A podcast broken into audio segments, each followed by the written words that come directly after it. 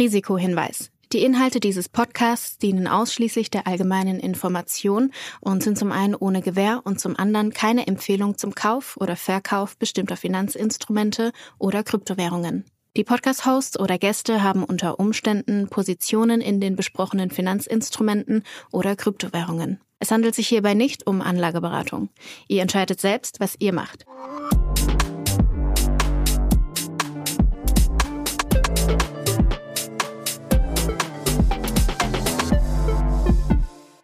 Moin Julius.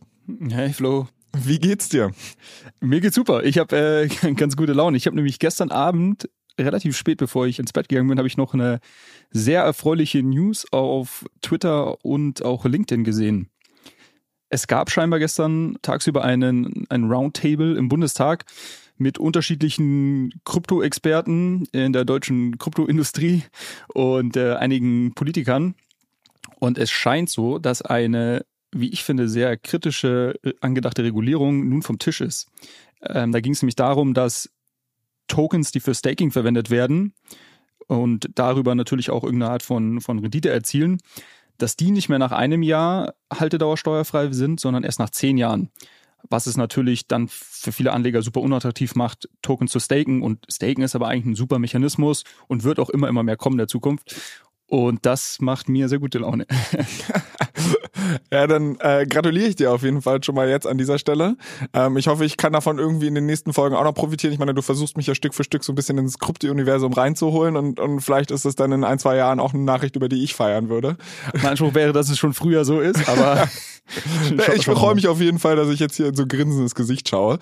Aber ähm, vielleicht mal weg von der Regulatorik. Was haben wir denn diese Woche sonst noch so auf dem Zettel, worüber wir quatschen wollen? Ich wollte dir gerne eine Sache vorstellen. Das sogenannte Proof of Attendance Protocol oder auch POAP. Das ist nämlich eigentlich ganz lustig und da gab es äh, diese Woche eine, oder letzte Woche eine News Story zu, dass die Warner Music Group jetzt mit denen zusammenarbeitet. Und vielleicht kurz zum Hintergrund, was POAP ist und, und was das macht. Also der Name sagt ja schon so ein bisschen Proof of Attendance. Das heißt, es geht darum, dass es eine Applikation ist, ein Protokoll ist, auf dem NFTs gemintet werden können, die aber in Zusammenhang mit gewissen Events stehen oder ähm, auf der Webseite sagen sie quasi, das sind die, deine Memories, die du dann auf der Blockchain speicherst. Also man kann sich so ein bisschen vorstellen, vielleicht als Metapher des Harry Potter Film, wo Dumbledore aus seinem aus seinem äh, Kessel da irgendwie diese diese Erinnerungen rauszieht. Das ist quasi Power, das Power Protokoll. Was aber total spannend ist, weil es eigentlich relativ viele Use Cases ermöglicht. Unter anderem eben und deshalb jetzt auch die News Story mit der Warner Music Group, dass man auf Konzerten zum Beispiel Power-Apps an Leute, die das Konzert besucht haben, rausgeben kann. Und man darüber quasi seine Fanbase etwas zurückgeben kann, wie so eine Badge kannst du dir vorstellen. Und wenn du viele sammelst über mehrere Jahre, kannst du das zum einen natürlich nach außen zeigen und sagen, hier, ich bin der Superfan. Und zum anderen kann man natürlich aber auch als Künstler oder eben als Label dann gewisse Gewinnspiele, Incentives, was auch immer man sich vorstellt, an gewisse PO-App-Holder herausgeben. Und das ist dann quasi einfach so ein, so ein Token, den man besitzt und der kann einem vielleicht dann wieder neue Türen öffnen. Okay, und wie, wie sieht es konkret aus? Also das heißt, ich kaufe jetzt eine Konzertkarte und dann kriege ich automatisch, weil ich meine, ich brauche ja schon mal irgendwie eine Wallet, airdroppen die mir das oder also wie, wie funktioniert dieser Mechanismus? Eine Sache, die sehr, sehr cool ist, ist, dass du zum Beispiel nicht unbedingt eine Wallet brauchst. PO-Apps werden in der Regel so verteilt, dass du, das kannst du dir vorstellen, gehst aufs Konzert und dann sind da entweder QR-Codes an den Wänden oder du bekommst am Eingang irgendwie ein Passwort gesagt oder was auch sehr cool ist, was ich jetzt in Amsterdam gesehen habe, da war nämlich auch das PoApp-Team vor Ort.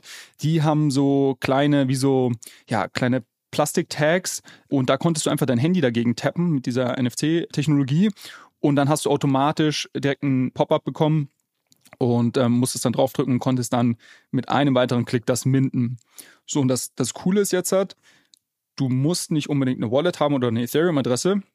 Du kannst dann zum Beispiel auch in diesem Interface dann einfach deine E-Mail-Adresse angeben und dann wird das quasi nicht direkt gemintet, aber reserviert für dich. Und sobald du dir dann Zeit gefunden hast, äh, eine Ethereum-Adresse anzulegen, dann wird das quasi, wird das quasi gemintet. Also das eine ist, es gibt unterschiedliche Distributionsmöglichkeiten, weil es geht nicht immer nur um physische Events, sondern auch digitale Events.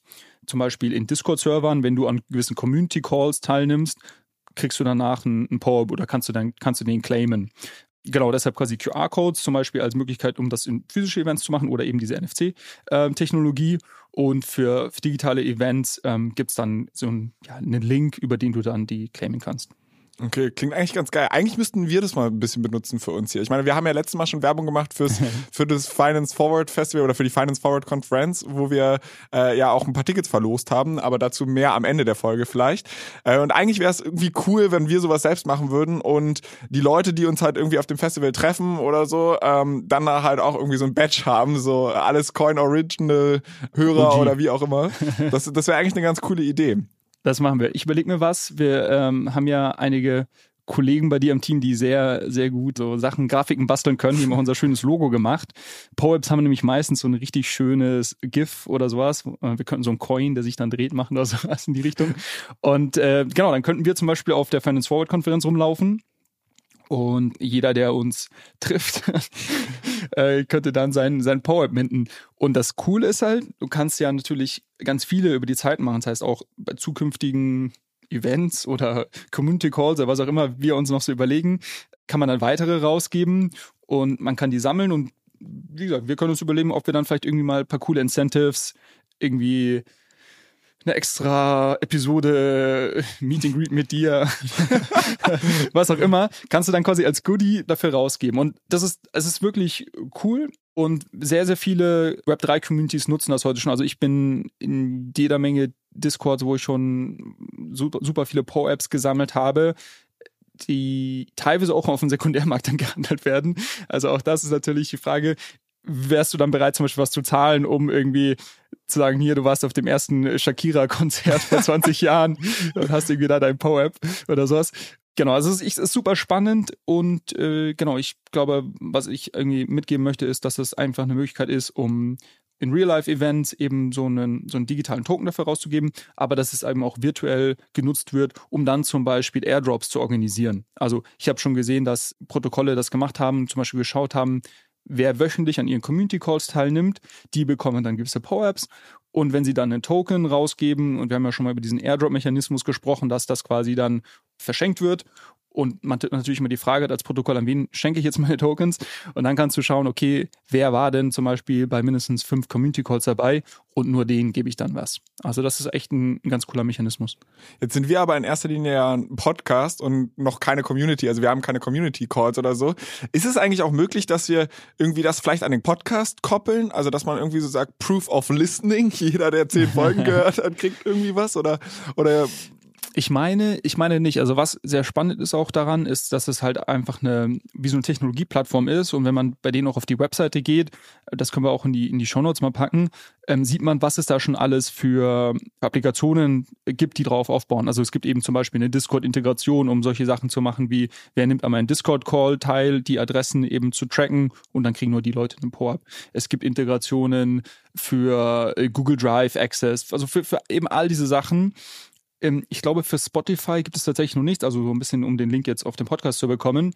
Ich könnte mir aber sehr gut vorstellen, dass das auch jemand baut. Also für alle Bilder und Entwickler hier in den, bei den äh, Hörerinnen, schaut euch das mal an. Das ist echt spannend. Man kann ganz coole Sachen damit machen und vielleicht habt ihr ja eine, eine Community oder ja, irgendeinen Anwendungsfall im Kopf, den ihr darüber äh, realisieren könnt. Ja, also Proof of Listening Ihr habt es zuerst hier gehört. äh, Wäre auf jeden Fall eine coole Sache, wenn das umgesetzt wird. Jetzt hast du ja relativ viel schon zu diesem ganzen Thema recherchiert. Ich habe tatsächlich auch, oder ich war nicht untätig in der letzten Woche, mhm. sondern ich habe tatsächlich auch ein bisschen was gemacht und ich habe meine Hausaufgaben erledigt. Und ich habe gedacht, ich mache jetzt hier mal einen kleinen Erfahrungsbericht und du musst mir sagen, was ich falsch gemacht habe, weil mittlerweile habe ich so ein bisschen das Gefühl, dass die einzige Idee bei diesen Hausaufgaben von dir ist, mich mit Transaktionsgebühren arm zu machen. Schneeballsystem, du musst jetzt jede Woche nachschießen. Ey, wirklich, ohne Witz. Also, ich, ich glaube, ich muss hier ganz schnell mal eine Gehaltserhöhung verhandeln oder so, weil sonst kann ich den Podcast nicht mehr lange machen. Nee, Quatsch. Also, ich habe ja die Hausaufgabe von dir bekommen, dass ich, oder in der Folge davor hatte ich halt schon irgendwie mir eine Metamask-Wallet zugelegt und hatte da halt irgendwie USDC äh, drauf überwiesen. Also habe mir die bei Coinbase gekauft und habe die dann auf meine Metamask-Wallet transferiert. Mhm. Und jetzt hattest du mir die Hausaufgabe aufgegeben, ich sollte da vielleicht mal eine zweite Blockchain hinzufügen und versuchen auch Coins da drauf zu bekommen und hast mir dann wahrscheinlich auch als zweite Hausaufgabe schon ein bisschen so als Wink mitgegeben, hey, du kannst auch Coins auf Uniswap tauschen äh, und wie das jetzt zusammenspielt, ja, also wie gesagt, ich äh, habe dann gestern, also wieder mal im letzten Drücker, meine Hausaufgaben erledigt, saß dann gestern wirklich noch um 23 Uhr da und habe mir überlegt, okay, wie mache ich das überhaupt und habe jetzt gegoogelt und du hattest mir nahegelegt, dass ich die Phantom Blockchain benutzen genau. werde. Genau. Und äh, dann habe ich ja geguckt, okay, wie connecte ich überhaupt meine Phantom Blockchain zur Metamask? Äh, das war relativ easy tatsächlich, also einfach gegoogelt und dann musst du da irgendwie fünf Sachen copy-pasten, kopierst es in Metamask rein und dann hast du erstmal diese Blockchain da drin. Äh, warte mal, das musst du jetzt nochmal, die, die fünf Schritte musst du jetzt nochmal sagen. Also du hast, du hast gegoogelt irgendwie Phantom Blockchain und bist dann auf eine Seite gekommen, wo du was klicken musstest und dann hat das das automatisch zu deiner Metamask hinzugefügt oder? Nee, nee, nee, nee. Also ich habe mehr oder weniger die Connection gesucht, Metamask und Phantom. Mhm. Bin dann halt auf ein Tutorial gestoßen. Das war dann irgendwie äh, ein YouTube-Video erstmal 50 Sekunden lang irgendwie mit äh, irgendeinem Akzent, den ich nicht identifizieren konnte, äh, okay. der dann halt irgendwie in sehr gebrochenem Englisch erklärt hat, wie man das überhaupt macht. Und bin dann halt auch auf die Seite von Phantom gekommen, glaube ich, äh, die halt wirklich ein Tutorial gemacht haben, so von wegen, so connectest du Metamask zu der Phantom Blockchain. Okay. Wir haben ja Feedback bekommen, dass einige deine Hausaufgaben mitmachen wöchentlich. Deshalb, die wollen wir jetzt, die wollen wir jetzt auch, auch abholen hier. Äh, das heißt, du bist dann in deiner Metamask draufgegangen, eine äh, weitere Blockchain hinzufügen, hast dann die Adresse der Phantom äh, Blockchain eingegeben und dann auf hinzufügen geklickt. Genau. So verstehe ich das jetzt. Genau. So, okay. so war das halt. Dann war die da drin und dann konnte ich da damit erstmal überhaupt nichts machen, weil auf dieser Blockchain war überhaupt nichts drauf oder in dieser Wallet war nichts drin oder so. Also ich bin tatsächlich mit den Termini auch noch nicht so gut, weil ich die Sachen ehrlicherweise ja. noch nicht so richtig auseinanderhalten kann. Also eine Sache, die mich so ein bisschen schon verwirrt hat, ist ja, ich habe ja in meiner Metamask Wallet USDC gehabt, was im Grunde genommen Stablecoin ist. So viel habe ich begriffen. Mhm. Ähm, aber offensichtlich habe ich das Ethereum Mainnet benutzt und irgendwie mhm. auf dieser Blockchain waren meine USDCs drauf, was mich schon mal verwirrt hat, weil ich mir gedacht habe, okay, ich dachte Ether ist ein Coin als solches, aber Ethereum scheint irgendwie ein bisschen mehr zu sein, weil da ist dann halt USDC, also war halt irgendwie auf dieser Blockchain drauf. Und ich konnte nicht die USDCs einfach auf Phantom transferieren. Das geht ah. nicht. Schau mal, das ist genau das ist eine Steilvorlage. Das ist genau der Effekt, äh, den ich ja damit hervorrufen wollte. Ich hatte dir ja letzte Woche schon gesagt, dass quasi dieses Thema Bridging, also Assets von einer Blockchain auf eine andere bringen, äh, gar kein so triviales Problem ist, weil die Blockchains irgendwie miteinander kommunizieren müssen und dass deshalb quasi in diesem Bereich sehr viele Lösungen gebaut werden. Aber vielleicht noch kurz zu, zu deinem Punkt zurück. Also genau, Ethereum ist eine Blockchain ist quasi ein öffentliches Register, wo Leute Adressen haben, wo Leute gewisse Gutschriften haben, die eben auch öffentlich einsehbar sind. Uns aber auch eine Technologieplattform. Wir haben ja schon mal darüber gesprochen, dass man so Smart Contracts auf einer Blockchain auch speichern kann. Also mhm. Code auf der Blockchain, der auf der Blockchain lebt quasi. Und Ether ist jetzt einfach der native Coin dieser Blockchain, also die Währung, ähm, mit der zum Beispiel eben auch Transaktionsgebühren auf der Blockchain bezahlt werden. Jetzt kannst du aber natürlich auch viele andere Tokens zum Beispiel USDC als Stablecoin auf der Ethereum-Blockchain verwenden. Das heißt, du kannst jetzt halt in deiner, in deiner Adresse, die du hast, das ist quasi deine Adresse auf der Ethereum-Blockchain. Und du hast ja schon gesagt, Mainnet. Mainnet bezeichnet einfach nur, das ist das, das Haupt, äh, die Hauptblockchain quasi. Es gibt ja so Testnetzwerke. Ich hatte ja schon mal gesagt, dass wenn man zum Beispiel Entwickler ist und mal was zum Beispiel man einen Smart Contract schreibt, den man erst testen möchte, bevor man den, den deployt, weil das auch relativ teuer sein kann, unter anderem, gibt es eben so unterschiedliche Testnets und deshalb gibt es diese Unterscheidung Mainnet, Testnet. Aber ich glaube, das ist, äh, geht jetzt fast schon zu weit. Wenn du irgendwie hörst Ethereum, dann bist du zu 99,9 Prozent auf dem Mainnet unterwegs. Und du kannst da eben natürlich unterschiedlichste Assets haben. USDC, Ether, kannst auch Bitcoin, die nennt man dann Wrapped Bitcoin. Können wir auch nochmal drauf eingehen, was das genau bedeutet. Aber du kannst natürlich ganz, ganz viele Tokens auf dieser Blockchain halten. Du hast jetzt eben USDC auf deinem Ethereum-Konto. So, und jetzt kannst du dir vorstellen quasi, du hast jetzt ein Konto bei der Bank A, das ist jetzt ein Ethereum-Konto, und du kannst aber auch ein Konto der, bei der Bank B eröffnen, das wäre jetzt halt, was quasi bei dir auf der Phantom-Blockchain dann gespeichert ist. Und irgendwie musst du es jetzt schaffen, deine Assets von Bank A zu Bank B zu transferieren, ohne dass es eine SEPA-Überweisung gibt. Ja, und das ist fucking schwer. Also jetzt mal ernsthaft. Ich stand dann halt da und habe dann halt festgestellt, okay, offensichtlich, also du hast ja letzte Mal über diese Bridges gesprochen, also die diese beiden Blockchains miteinander verbinden. Ja. Und ich habe dann auch festgestellt, dass es so einen Service gibt, der nennt sich Multi-Bridge und der quasi, ne, damit ist es, ist man in der Lage, von der einen Blockchain auf die andere Blockchain äh, Coins zu überweisen. Dann habe ich ja gedacht, okay, cool, kannst du USDC einfach ne, von der einen Blockchain auf die andere packen. Funktioniert aber nicht. Du brauchst einen extra Coin dafür, den du transferieren kannst. Zumindest habe ich das so wahrgenommen. Und dieser Coin ist halt ein Phantom Coin, heißt er, also FTM. Ähm, und dann habe ich gesagt, okay, ich muss meine USDCs erstmal in Phantom tauschen. dann kam bei mir, ah, okay, weil in der letzten Folge hat er mir gesagt, du sollst mal Uniswap ausprobieren, was im Endeffekt eine dezentralisierte Börse ist. Und da kannst du halt Coins tauschen. Ich also hingegangen, habe meine USDCs da eingegeben. Das ist relativ easy. Also da Metamask mit Uniswap zu verbinden, das ist ja echt ein sehr, sehr smoother Prozess. Da war es halt bei mir nur so, dass ich dann halt die Connection herstellen wollte und dann wollte er ein Passwort haben. Und ich habe erstmal meine Seed Phrase eingegeben, weil ich Nein. Flo. Ja. Aber das war, das war halt tatsächlich so eine Sache, dass ich in der Hinsicht diese Unterscheidung zwischen, das, weil du hattest mir beim letzten Mal erzählt, so das ist meine Wallet und das Ja. ist mein Passwort und so weiter. Also diese Unterscheidung war mir in der Hinsicht, wenn ich dachte, Also- ich muss meine Wallet connecten, ja, das war die, so die große Verwirrung. Also dein Passwort, äh, ganz kurz nur, um das einmal einzuschieben, dein Passwort ist einfach, das ist was Metamask als Applikation einfach festlegt, um so ein bisschen, wenn jemand einfach an deinem Laptop ist und die Chrome Extension öffnet, um nicht einfach direkt Zugang zu haben, deshalb gibt es dieses Passwort. Das hat aber nichts mit quasi deiner Seed, deiner Seed Phrase zu tun. Aber ist ja cool, dass du sie auf jeden Fall auswendig kannst. Das ist, äh, ich glaube, das können nicht allzu viele Leute. Aber genau, das war, das bitte nicht tun. Okay, also wir wissen jetzt schon mal, wie man es nicht tut. Ich dann halt auf Uniswap gewesen, habe dann relativ schnell auch festgestellt, okay, ich muss ja dieses richtige Passwort eingeben, habe dann das Passwort eingegeben, habe dann versucht, meine USDCs gegen Phantom zu tauschen.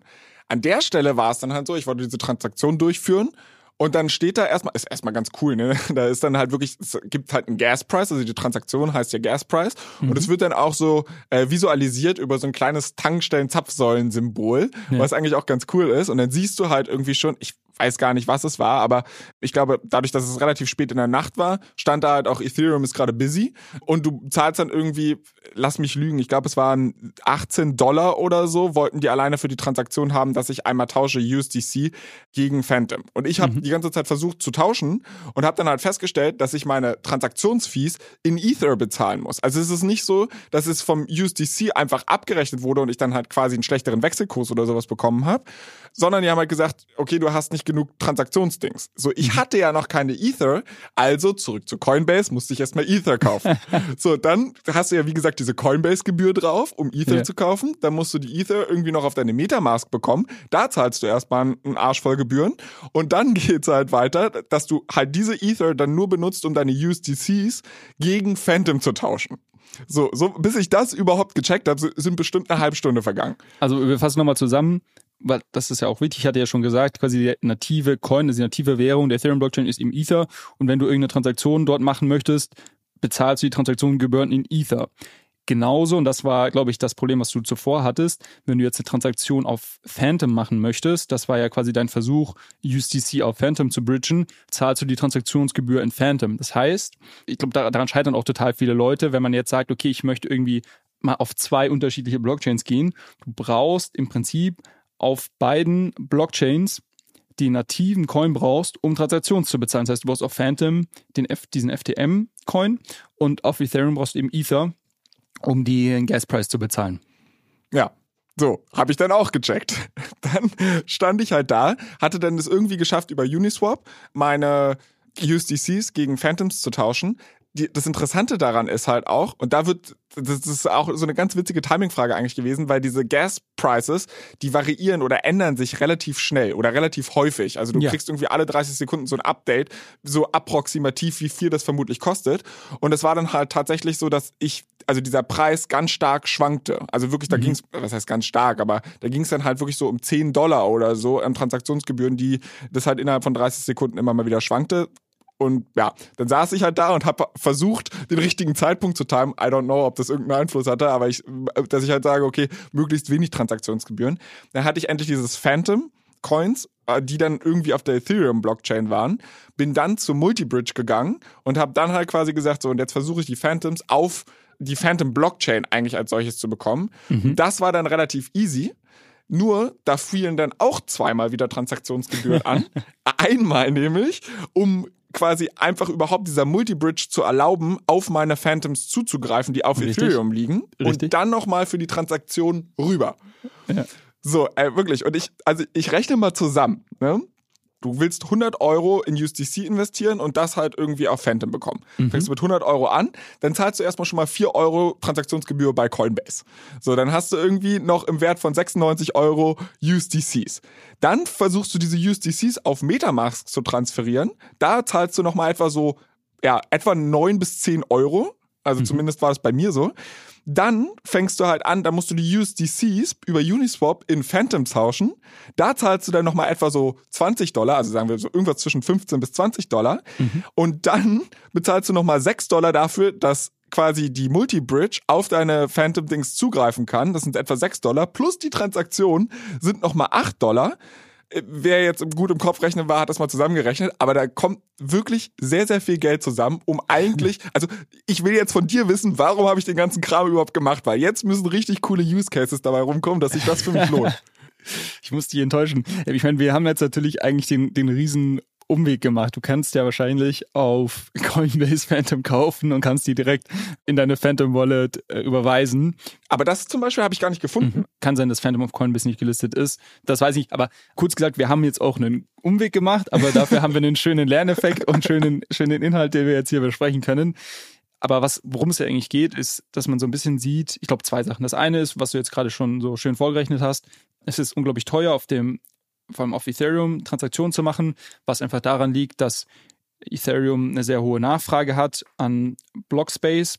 Zum Beispiel, du hast ja gesagt, der Preis schwankt dann für Transaktionen. Das kann daran liegen, dass irgendwie gerade ein NFT-Drop ist und super viele Leute versuchen, ganz schnell ihre Transaktionen durchzubekommen und die bereit sind, auch sehr viel dafür zu zahlen. Dann geht der Preis hoch. Irgendwie zehn Minuten später ist das wieder vorbei, dann geht er wieder runter. So musst du dir das ein bisschen vorstellen. Das ist das eine Thema.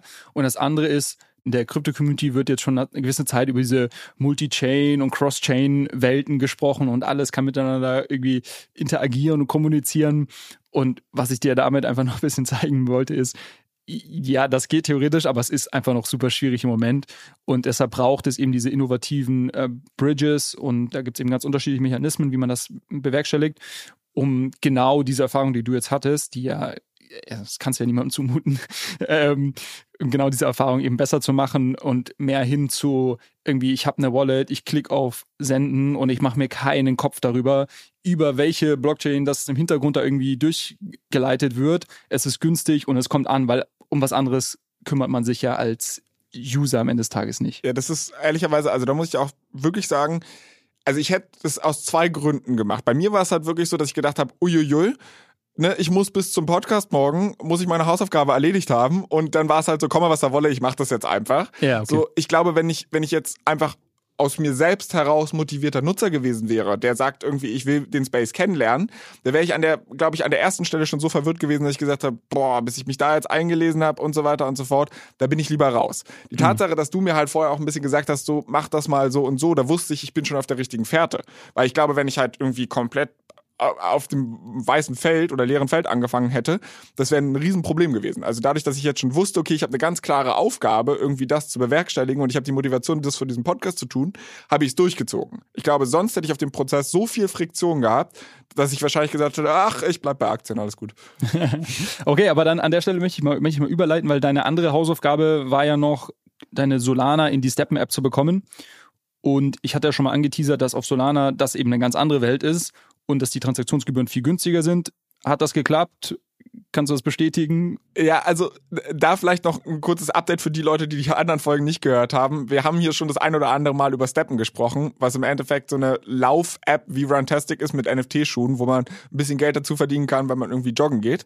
Und ich hatte das letzte Mal halt so ein bisschen das Problem, dass ich es nicht geschafft habe, Solana oder beziehungsweise es halt sehr lang gedauert hat, Solana überhaupt in Steppen zu bekommen.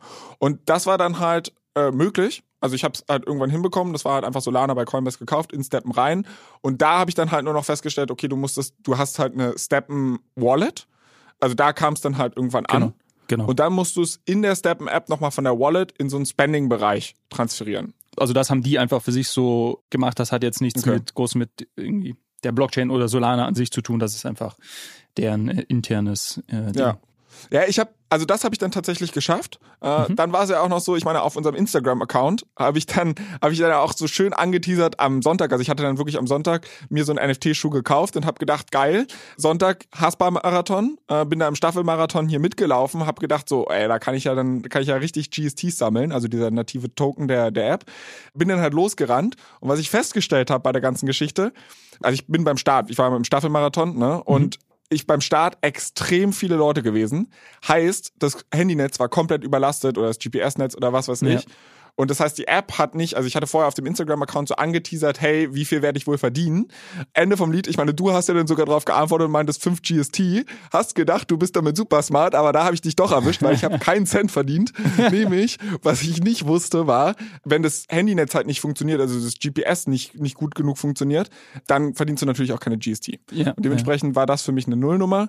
Ich habe es dann heute allerdings geschafft. Also ich bin dann heute Morgen wirklich joggen gewesen und habe dabei wirklich 5 GST verdient. Wenn ich mir angucke, wo der GST jetzt steht, sind es irgendwie 35 Euro gewesen.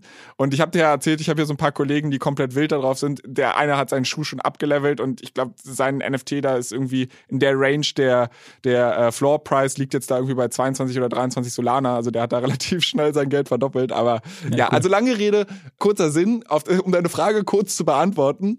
Ja, ich habe es geschafft, Solana in die Step Map zu bekommen. Okay, und es war relativ günstig. Darauf wollte ich eigentlich noch hinaus. Ja, also ich, ähm, warte mal, das war ja Wenn du dich nicht dran erinnerst, ist es ein Zeichen dafür, dass es quasi ja, ja, nicht also- auffällig teuer war. Ja, nee, das stimmt. Genau. Ich glaube, das ist ein, ein ganz guter Zeitpunkt, um mal kurz darauf an, ähm, zu sprechen zu kommen, warum das denn der Fall ist und warum wir denn jetzt halt hier irgendwie darüber sprechen, dass ein Solana vielleicht nur ein paar Cent kostet, eine Transaktion zu machen und du auf irgendwie auf Ethereum 10, 20 und teilweise auch mehr äh, zahlst, um irgendwie was zu tauschen, um NFT zu minden und so weiter. Und man muss sich das so ein bisschen vorstellen, Blockchains haben einen Trade-off. Wenn du eine Blockchain designst, hast du so einen, so einen Trade-off. Man spricht da oft von dem sogenannten Blockchain-Trilemma. Es gibt nämlich drei so Eckpunkte, um die man sich Gedanken macht als äh, Blockchain-Designer. Äh, das ist das Thema Dezentralisierung, das Thema Sicherheit und das Thema Skalierbarkeit. So innerhalb dieses Dreiecks kannst du dich jetzt halt bewegen und platzieren und quasi sagen, okay, ich möchte zum Beispiel, wenn wir uns jetzt mal bei Solana bleiben, ich möchte jetzt zum Beispiel extrem skalierbar sein. Und dann habe ich noch die Frage, okay, möchte ich auch sicher sein oder möchte ich dezentral sein? und, und klar, das, das eine schließt das andere nicht mal ganz aus, aber ne, kannst dir vorstellen, wie so ein Schieberegler und irgendwo musst du dich halt positionieren. Und bei Solana ist es zum Beispiel so, die haben sich halt dafür entschieden, extrem skalierbar zu sein und natürlich auch sehr sicher zu sein und haben halt dafür einen gewissen Trade-off gemacht, nicht mehr so dezentral zu sein. Was bedeutet das jetzt halt? Äh, Auf Solana, um, um auf Solana eine, ähm, einen Validator laufen zu lassen oder eine Node laufen zu lassen, brauchst du quasi einen, eine Art Supercomputer. Und ähm, das können natürlich nicht sehr viele Leute machen, weil einfach viele Leute diese, diese Hardware-Requirements gar nicht haben. Also wir könnten jetzt hier zu Hause keine Solana-Node laufen lassen. Und das heißt, dass es einfach relativ wenige Leute im Netzwerk gibt, die, die solche Knoten laufen lassen und das dadurch natürlich nicht so dezentral ist wie jetzt zum Beispiel ein Ethereum oder, oder andere Blockchains.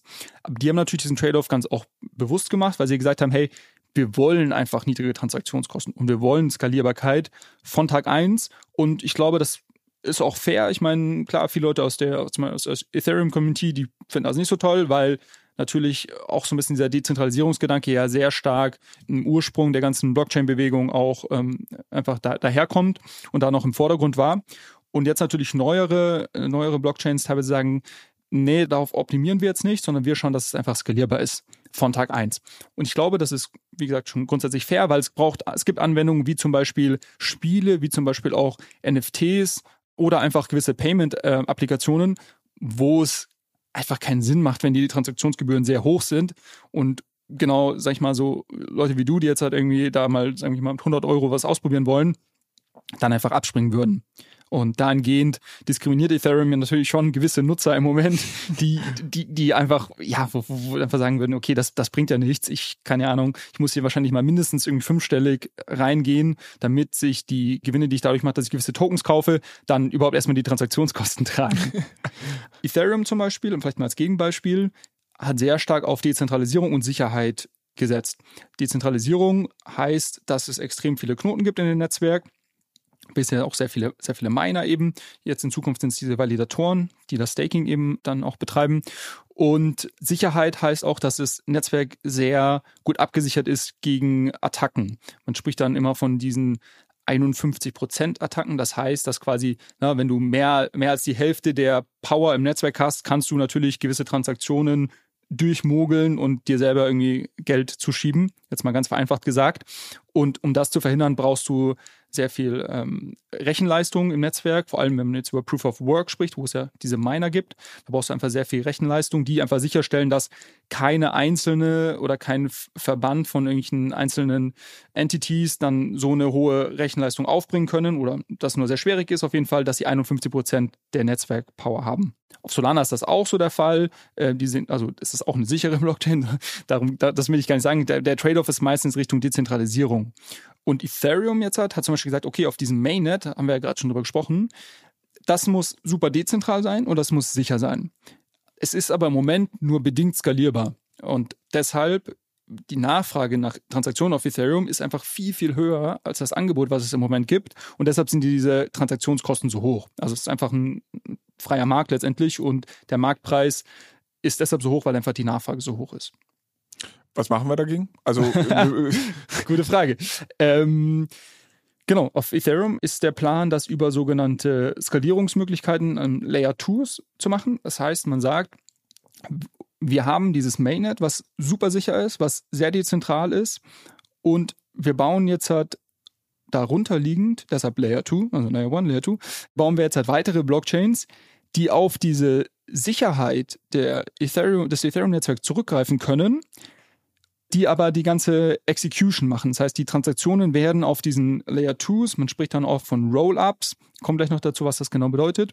Dort werden, finden die Transaktionen statt, das heißt, dort swappst du deine Coins auf, auf Uniswap, ähm, USDC gegen, gegen Ether oder was auch immer. Und das ist super günstig, da zahlst du irgendwie paar Cent Transaktionsgebühren in Zukunft. Und diese Rollups nehmen dann die ganzen Transaktionsdaten, bündeln die in einer gewissen Art und Weise, da gibt es unterschiedliche Mechanismen, wie man das machen kann, und posten das auf, die, auf dem Ethereum Mainnet.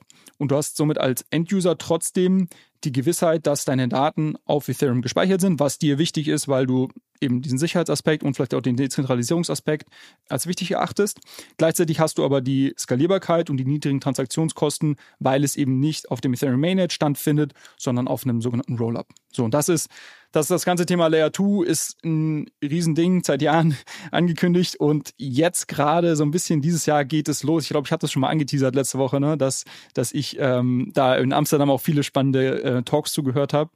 Und das ist jetzt so ein bisschen die Zukunft, wie eben Ethereum zum Beispiel sich skalierbarer aufstellen möchte das ist ganz cool irgendwie so, weil früher oder bevor wir mit diesem Podcast angefangen haben, waren das für mich alles Buzzwords. Also das heißt, du hast sowas wie Skalierung gesagt oder sowas wie Bridging gesagt und ich habe dann gedacht, aha, aha, aha, aber so richtig gecheckt habe ich es nicht. Mhm. Äh, und jetzt, dadurch, dass man diese Probleme so ein bisschen hands-on auch erfährt, versteht man, was für einen, ja, was für ein Problem da überhaupt versucht wird zu lösen und inwiefern, was für einen Impact das auch haben kann. Also es hilft auf jeden Fall, diesen Space selber oder besser zu beurteilen, wenn man sich halt wirklich auch ein praktisches Bild davon macht.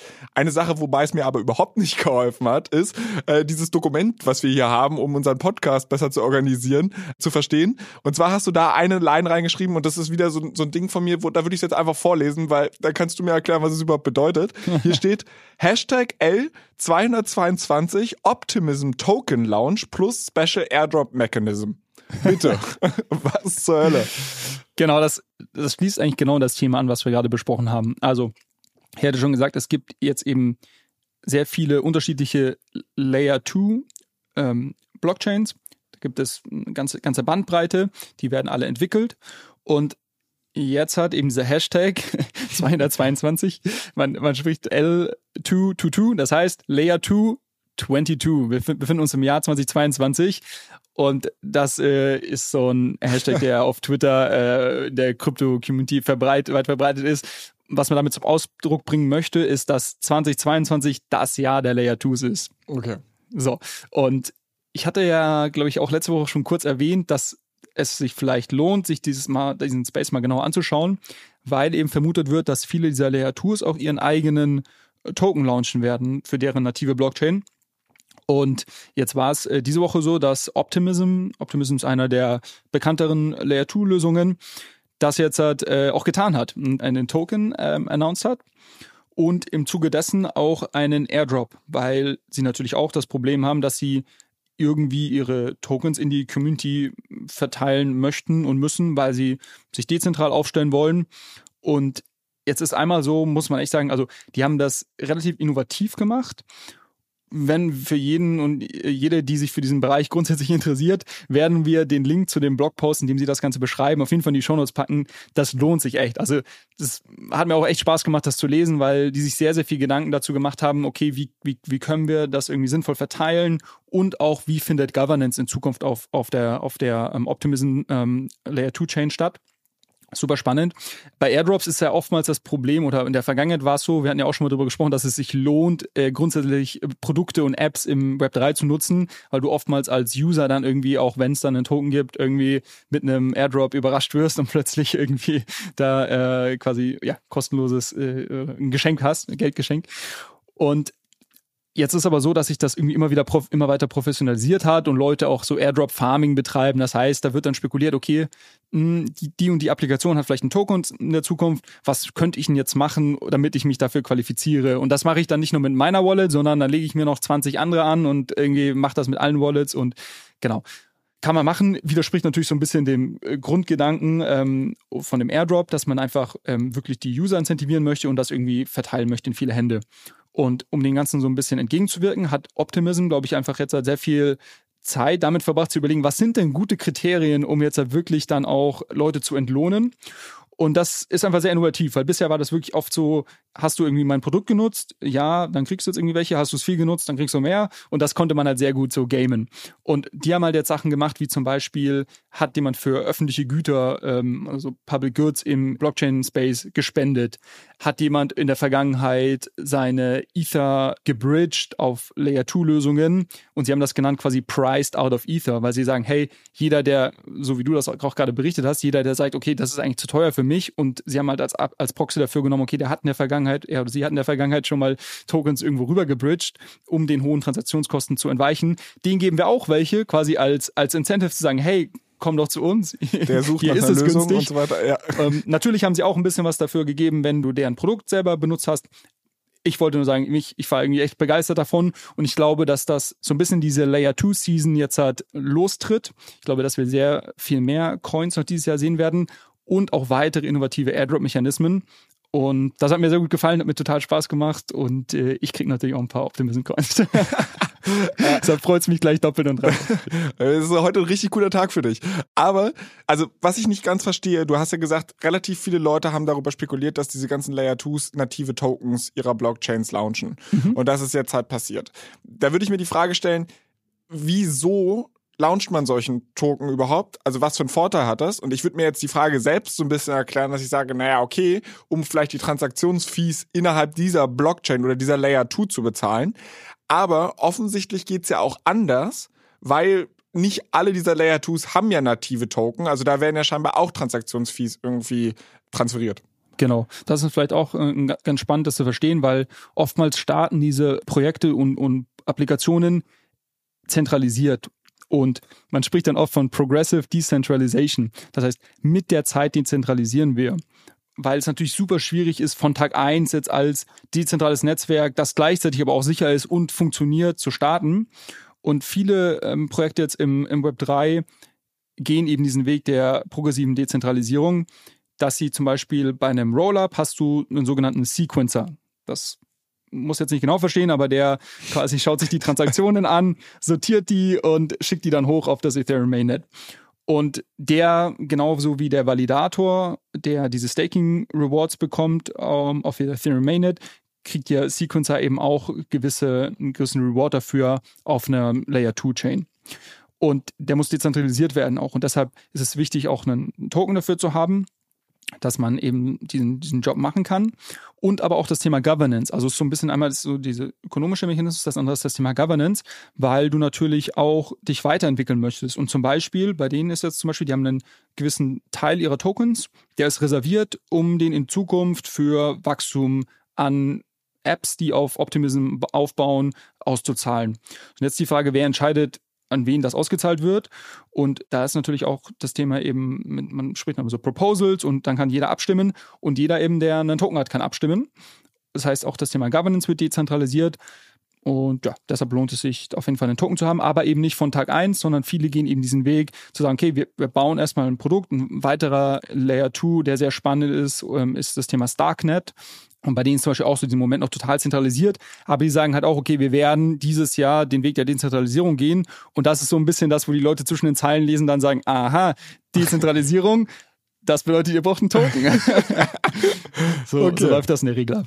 Okay, ja, wir werden auf jeden Fall dranbleiben. Bevor wir jetzt aber dazu zu sehr abdriften, hattest du ja auch noch eine Hausaufgabe. Mhm. Und äh, eine deiner Hausaufgaben war ja herauszufinden, ob ich ein NFT zum Beispiel auf OpenSea und gleichzeitig auf LuxRare listen kann oder ob es da irgendwas gibt, was dagegen spricht. Genau. Wie ich schon vermutet hatte letzte Woche, dass das geht, äh, relativ problemlos, habe ich auch probiert. Aber was, was vielleicht ganz spannend ist, im, diese Woche gab es auch noch eine News-Headline, die eigentlich genau in die Richtung geht. OpenSea hat nämlich einen sogenannten, ja, so, so ein Aggregator, Plattform heißt Gem, gem.xyz. Also Gem wie der, wie der Diamant und nicht genau, wie, genau. wie Gem bei der Band.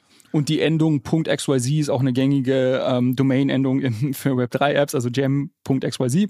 Die hat äh, OpenSea gekauft. Und was äh, Gem ist, äh, Gem aggregiert quasi unterschiedliche Börsen. Und wenn wir jetzt darüber sprechen, okay, ich kann auf, ich habe eigentlich als User das Problem, ich kann irgendwie auf LuxRare gehen, kann da schauen, ich kann auf OpenSea gehen, kann da schauen und es gibt ja noch weitere Börsen. Und Gemma ist ein sehr, sehr spannendes Produkt, weil die einfach sagen, okay, für gewisse Kollektionen aggregieren wir Angebote und Listings der unterschiedlichen Börsen und du hast hier quasi einfach ein zentrales Interface, wo du dir alles anschauen kannst.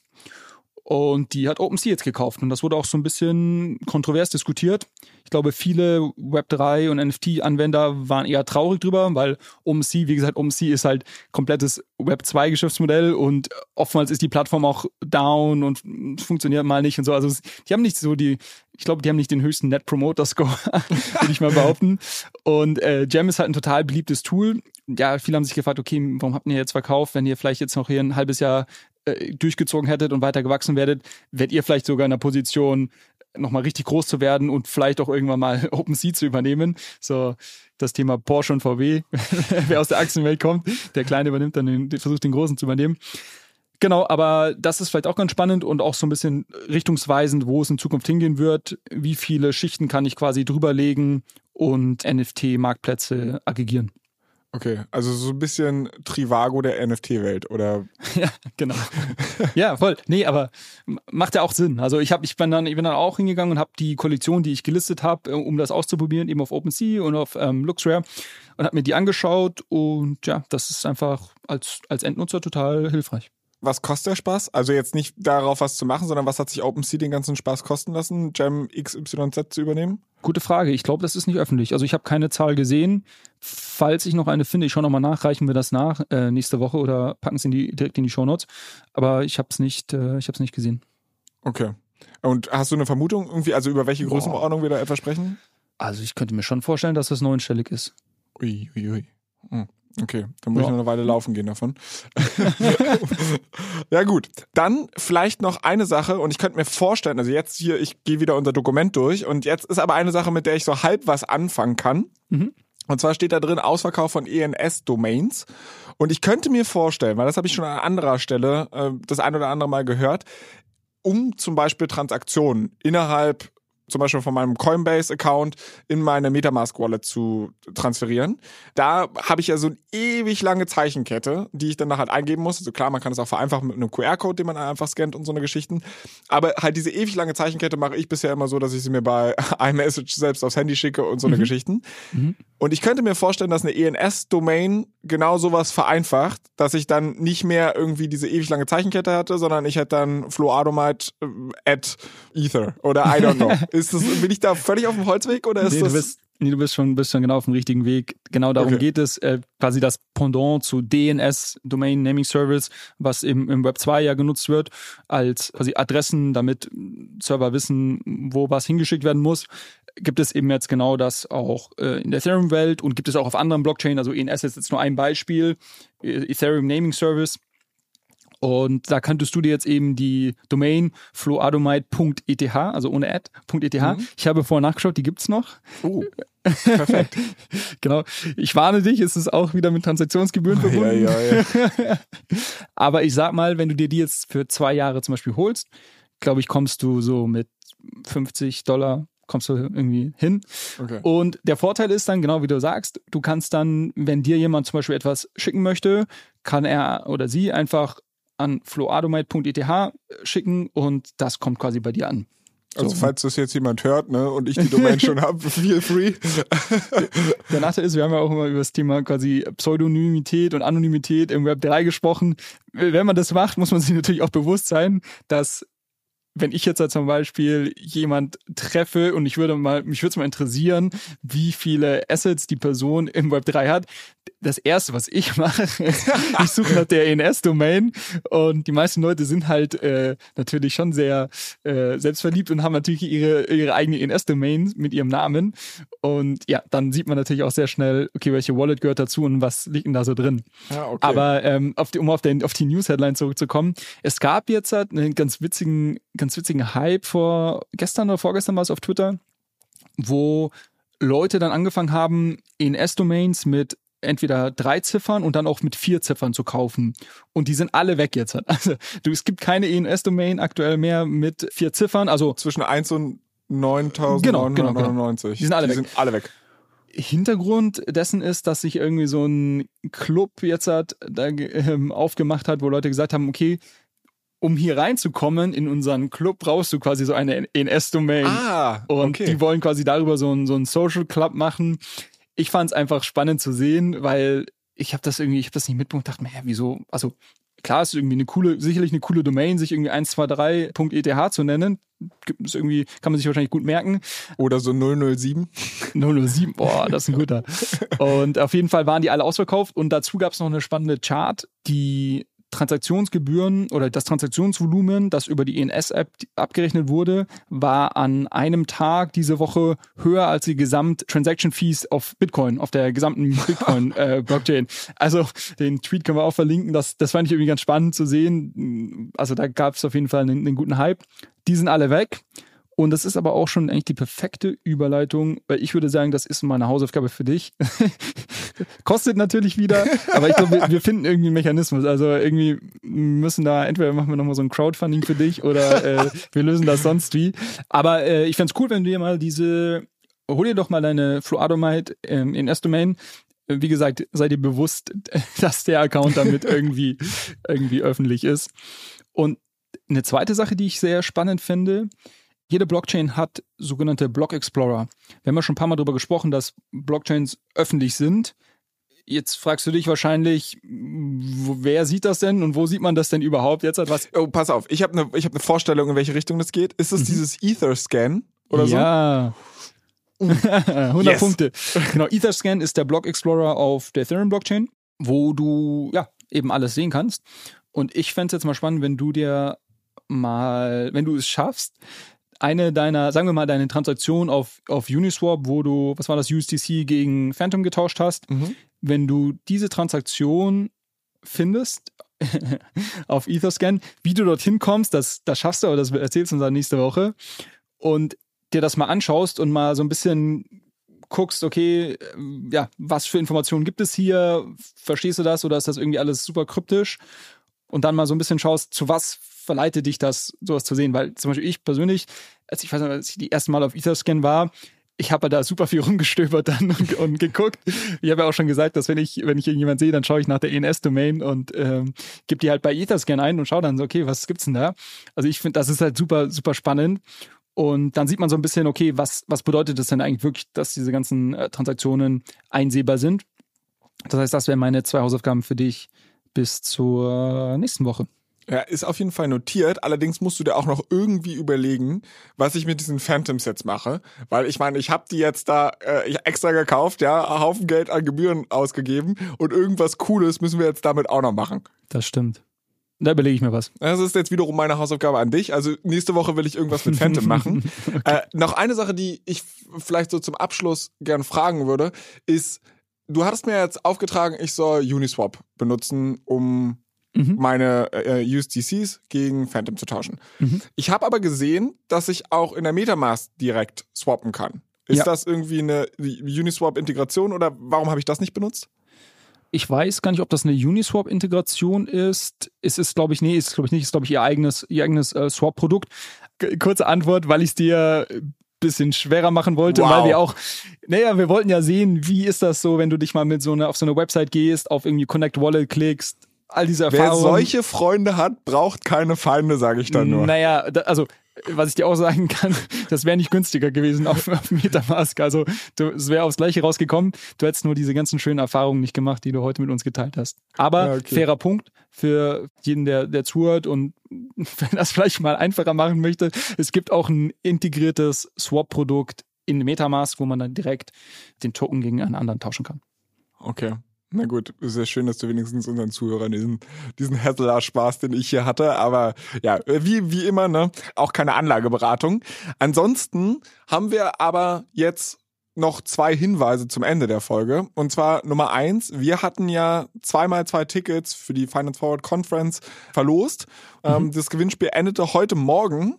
Und wir haben zwei Gewinner. Also wir haben das gemacht, indem, oder die einzigen Teilnahmebedingungen, die es eigentlich gab, war unserem Instagram-Account zu folgen. Allescoin-pod. Wie gesagt, es gibt jetzt schon zwei Gewinner. Es lohnt sich aber trotzdem, dem zu folgen, weil wir, wir werden da regelmäßig unsere Erfahrungen mit Steppen und so weiter teilen und ja, euch über Updates informieren, falls wir irgendwie mal einen Po-Up-Token machen sollten oder I don't know. Auf jeden ähm, Fall. Aber bevor ich jetzt euch zu lange auf die Folter spanne, die zwei Gewinner heißen Stefan.wald1 und CPT Bambule. ähm, äh, viel ja, oder herzlichen Glückwunsch euch beiden. Ähm, ich werde euch auch nochmal auf Instagram schreiben bezüglich der Ticketscodes, die ihr dann einlösen könnt. Ähm, ihr könnt ja, wie gesagt, noch eine Person mitnehmen. Und dann sehen wir uns ja wahrscheinlich auch live in Hamburg am 18. Mai. Und ansonsten haben wir noch einen Hinweis für alle anderen Hörer, die jetzt nicht gewonnen haben. Also wie gesagt, folgt unserem Instagram-Kanal, allescoin-pod. Und die zweite Sache, die ihr gern machen dürft, wenn euch dieser Podcast gefällt, bewertet ihn doch auf dem Podcast-Player eurer Wahl, ob das jetzt Spotify ist oder Apple ist. Wir freuen uns über paar nette Worte, über auch Kritik, Anmerkungen, Feedback, Fragen, was auch immer. Deshalb schreibt uns, wie gesagt, gern, bewertet uns gern und falls euch das hier gefällt, dann auch bitte mit euren Freunden teilen. Vielleicht stellen die sich ja besser an im Web 3, als ich es bisher tue. Ja, und ansonsten bleibt mir nur an dich, Julius, dickes Dankeschön zu sagen für den ganzen Stress, den du mir hier bereitest jede Woche. Sehr gerne, das bereitet mir sehr viel Freude. Ja, und dann äh, quatschen wir einfach in der nächsten Woche und dann werde ich berichten, was ich noch so an Transaktionsgebühren ausgegeben habe. Bis dahin, Flo, mach's gut. Ciao, ciao.